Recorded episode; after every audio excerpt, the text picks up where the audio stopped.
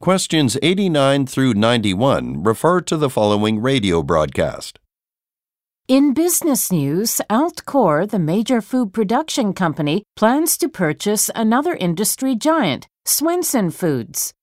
A spokesperson for Altcor announced the merger this morning and stated that the acquisition would cost the firm around $1 billion.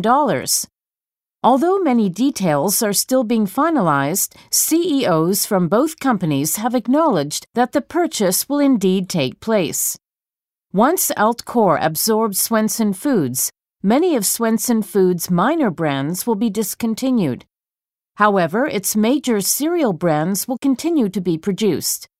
These include the popular Health Bites breakfast cereal. Altcor also plans to retain most of the staff from Swenson Foods.